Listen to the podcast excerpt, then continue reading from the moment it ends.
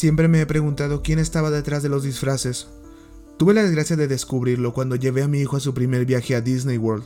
Ser padre soltero no es fácil.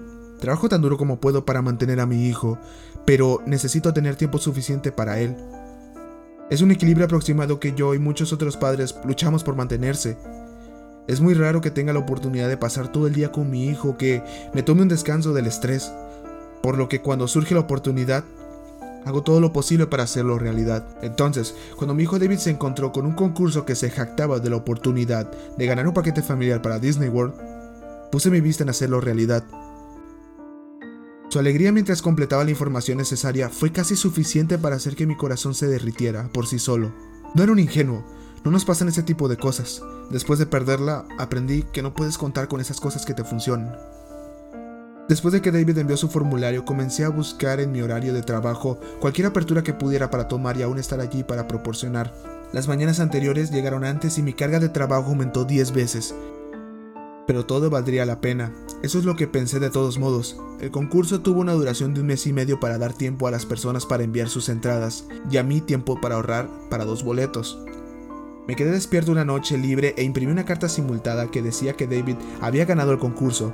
Lo metí dentro de un sobre blanco y lo coloqué muy suavemente dentro del buzón oxidado.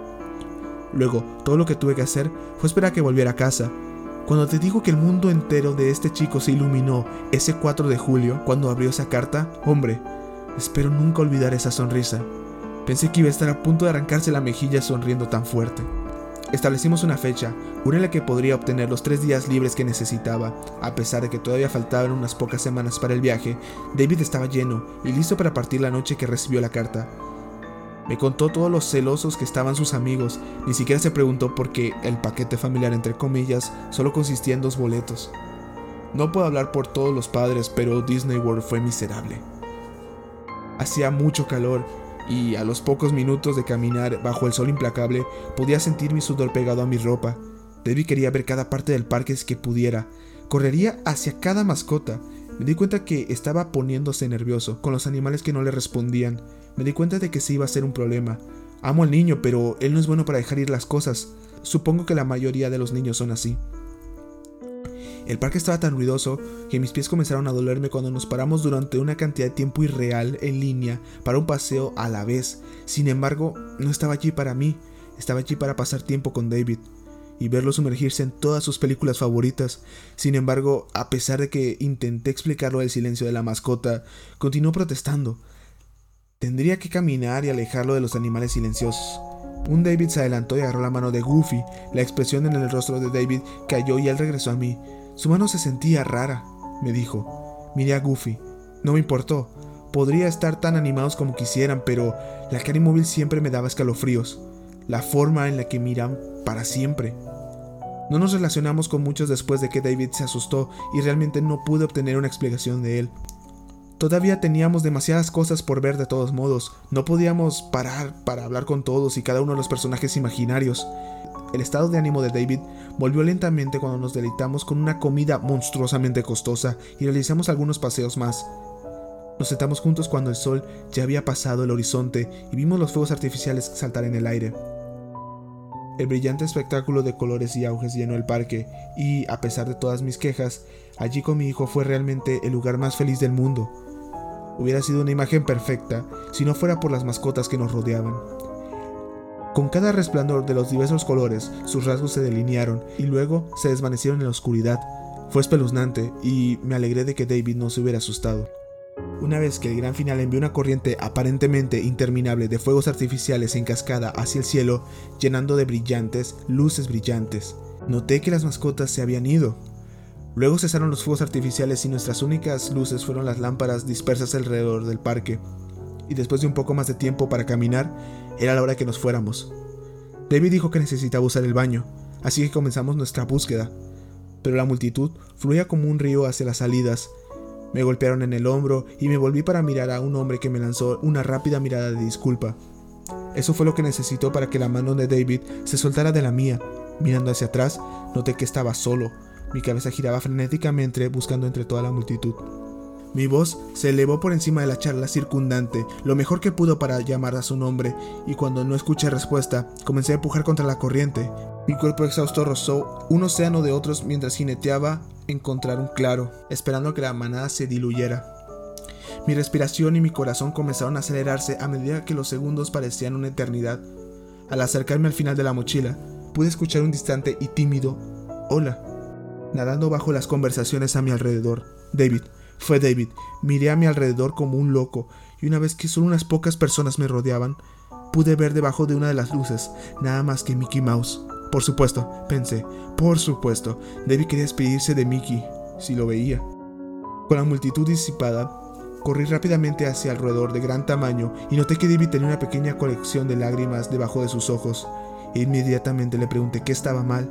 Dijo que Mickey no se desprendía de él. Lo último que quería era que el recuerdo de David en el parque fuera negativo. Todo lo que quería era un adiós. Me puse de pie y miré al ratón con sus pupilas negras de tamaño de un plato y luego otra vez a mi hijo, que se limpiaba las mejillas. Lentamente di un paso hacia adelante, me incliné hacia la oreja del ratón e hice todo lo posible para mantener un susurro que mi hijo no escuchara. Oye, sé que se supone que no debes de hacerlo, incluso si es la peor impresión. Solo di adiós. Hubo un momento de silencio cuando no recibí respuesta. Comencé a alejarme de Mickey. ¿Papi? David intervino y cuando volví la cabeza me di cuenta de que Goofy se había acercado a nosotros, mirando atrás a Mickey, en la oscuridad. Cuando miré sus pupilas, parecía que la oscuridad de la que estaban hechas giraba. Le dije a David que deberíamos ponernos en marcha, pero él dijo que quería un adiós, y agarró la mano de Mickey. Mickey le devolvió el agarre. El agarre debió haber sido fuerte, ya que David inmediatamente comenzó a luchar contra él y gritó por mí. ¿Qué demonios? Grité hacia la rata, extendí la mano para agarrar el brazo de Mickey y cuando mis manos hicieron contacto, entendí la declaración anterior de David. Extraño fue la única palabra que se me ocurrió. Lo que sea que estuviera allí debajo del disfraz era mucho más delgado de lo que debería ser una persona. La masa a la que agarré se sentía como si estuviera cambiando constantemente bajo mis manos. Quería dejar el parque, pero también quería darle a mi hijo buenos recuerdos. No quería que las cosas se pusieran físicas. Me giré a mirar a David, pero en lugar de poder concentrarme en calmarlo, noté que Goofy también se estaba acercando a nosotros. La iluminación sobre nosotros se proyectaba por completo al frente de Goofy y la tela del disfraz estaba retorciéndose, como si cientos de dedos estuvieran debajo del disfraz, todos presionados en su interior. Eso fue suficiente, solo le compraría al niño un maldito helado de camino a casa. Déjalo ir o te voy a golpear. Le advertí, estaba asustado pero la cosa bajo mis manos no parecía tener ningún músculo del que hablar. Sin embargo, continuó su mirada muerta en mis ojos. Los gritos de David resonaron en mi cabeza. Retrocedí y lancé un golpe a la cabeza de la criatura. Pensé que se había desprendido por completo, pero solo colgaba de su hombro, unida por una delgada cuerda negra, una cuerda que se movía para volver a colocar la cabeza en su lugar. El agarre de Mickey se aflojó y David pudo soltarse, pero yo podía sentir dos brazos café claro envolviéndome. Corre hacia la salida, David, exclamé mientras luchaba contra el perro que intentaba mantenerme en su lugar. Eso es suficiente. Una dulce voz ordenó, y en respuesta, tanto se apartó de mí, ajusté la mirada a la voz femenina que me salvó. Lo siento. La noche es hora de comer. Ella habló. Estaba fuera de mí mientras miraba a la bella durmiente. La actriz se paró debajo de la lámpara al otro lado del camino con las manos juntas, Mickey y Goofy se alejaron de nosotros. Mickey ahora con la cabeza apoyada, con los hombros salió a la sombra. La bella durmiente avanzó con una sonrisa inquebrantable. Tenemos que cuidar a nuestros jóvenes, ¿no? Ella habló, mirando a David, pero claramente dirigiéndose a mí. ¿Cómo te llamas, pequeño? David me miró y volvió a la bella durmiente. David. Él susurró. La bella durmiente se bajó a la altura de los ojos de David y le dedicó una bonita sonrisa. Adiós, David. Ella habló, suave y amable, con una de sus manos extendiendo para sostener la mano de David. Y buenas noches. Al levantarse para encontrarse con mi mirada, continuó con su sonrisa casi inhumana. Vas a querer quitarte eso. Ella señaló a mi brazo. Había lo que primero pensé es que era un mechón de cabello que descansaba sobre mi brazo desnudo. Lo que era un cabello luego se extendió y pareció multiplicarse hasta que se convirtió en un grupo desgreñado con mechones delgados que lo rodeaban. Sentí un pequeño pinchazo cuando varios mechones parecían intentar meterse a los poros. Rápidamente levanté mi otra mano y agité la masa. Mientras la sacaba de mi brazo, los mechones continuaron apoyándose con mi piel, con suficiente esfuerzo, y tiré la masa al suelo antes de que pudiera engancharse a mi mano. El grupo cruzó el camino embaldosado hasta que encontró a la bella durmiente, que se inclinó y dejó descansar en sus manos enguantadas. Ella asintió y con eso agarré la mano de David una vez más y lo jalé hacia la salida. Sus lágrimas se habían ido y todo lo que quedaba era una sonrisa satisfecha. Ofrecí una mirada más hacia atrás cuando llegamos a la salida. Todos estaban allí, cada mascota con la que nos habíamos cruzado ese día en la oscuridad, mirándonos partir. Sin embargo, nuestro viaje a casa fue largo. Rápido para David se desmayó en el asiento del pasajero, agarrando uno de los recuerdos que habíamos comprado. Traté de sacar las imágenes de mi cabeza en el camino a casa. Cada mechón de cabello perdido en el auto me envió un leve pánico, hasta que el viento que entraba por las ventanas se lo llevó.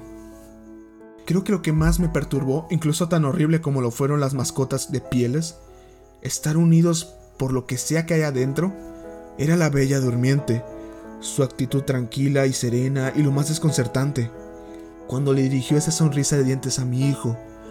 La luz sobre nosotros rebotaba perfectamente en esos blancos perlados y los mechones negros sobresalían de los pequeños huecos de sus dientes. David nunca lo mencionó, a pesar de que le pregunté si había algo de lo que quisiera hablar, y solo recuerda las experiencias positivas de ese día. No estoy seguro si alguna vez volveremos, pero si lo hacemos, nos aseguraremos de irnos antes del cierre.